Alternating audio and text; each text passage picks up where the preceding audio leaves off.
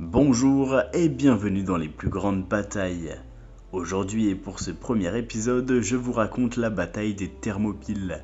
Ce nom ne vous dit peut-être pas grand-chose et pourtant je suis sûr que vous avez déjà entendu parler de cette bataille. C'est l'une des plus célèbres batailles de l'Antiquité et l'intrigue du film 300.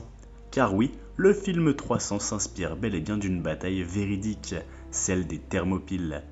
Même si ce film n'est pas tout à fait véridique historiquement parlant, il reste très intéressant. Alors choisissez votre camp et sortez vos armes.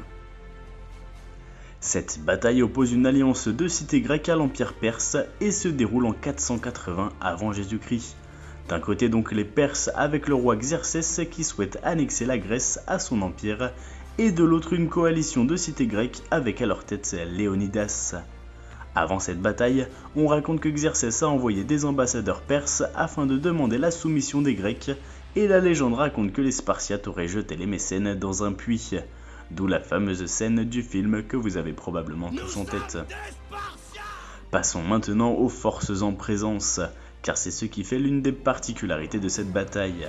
D'un côté nos Perses avec le roi Xerxès et entre 70 000 et 300 000 soldats selon les estimations, et d'un autre côté la coalition grecque avec initialement 7000 hommes environ, dont 300 Spartiates, les fameux. Rappelons simplement que la Grèce n'était pas du tout unifiée à l'époque et qu'une coalition s'était créée pour éviter l'invasion perse. La deuxième particularité est le lieu de cette bataille, Thermopyle qui se traduit par porte chaude en grec ancien, et il s'agit en réalité d'un couloir naturel entre mer et montagne, un endroit clé pour défendre la Grèce, mais aussi donc un passage obligatoire pour les Perses. Le premier jour de la bataille, Xerxès tomba sur un mur grec, très peu nombreux certes, mais très bien organisé. Archers, attaques frontales, et même le corps d'élite surnommé les Immortels n'y arrive pas. Les Grecs sont peu, mais ont décidé de se battre comme des diables.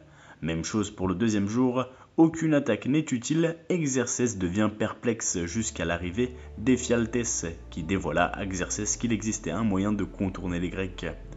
Ephialtès vient donc de trahir les Grecs, et Léonidas apprit plus tard que lui et son armée étaient encerclés, mais il refusa de se replier.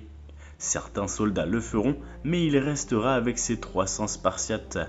Et donc une ultime rencontre se fera les Spartiates à la charge se battent corps et âme et tuent même deux des frères d'Exercès. Mais Léonidas est touché par des flèches perses et s'écroule. S'ensuit une bataille pour récupérer le corps de Léonidas remporté par les Grecs. C'est une défaite pour les Grecs, mais on dénombre seulement 2000 morts de leur côté contre 20 000 morts perses. Léonidas et ses 300 Spartiates sont donc entrés dans la légende grâce à cette bataille d'une intensité extrême. Aujourd'hui, une statue de Léonidas se trouve sur le site de l'antique bataille avec une réplique inscrite. Ce qu'il aurait dit aux Perses quand ils exigeaient le dépôt des armes grecques, venez les prendre.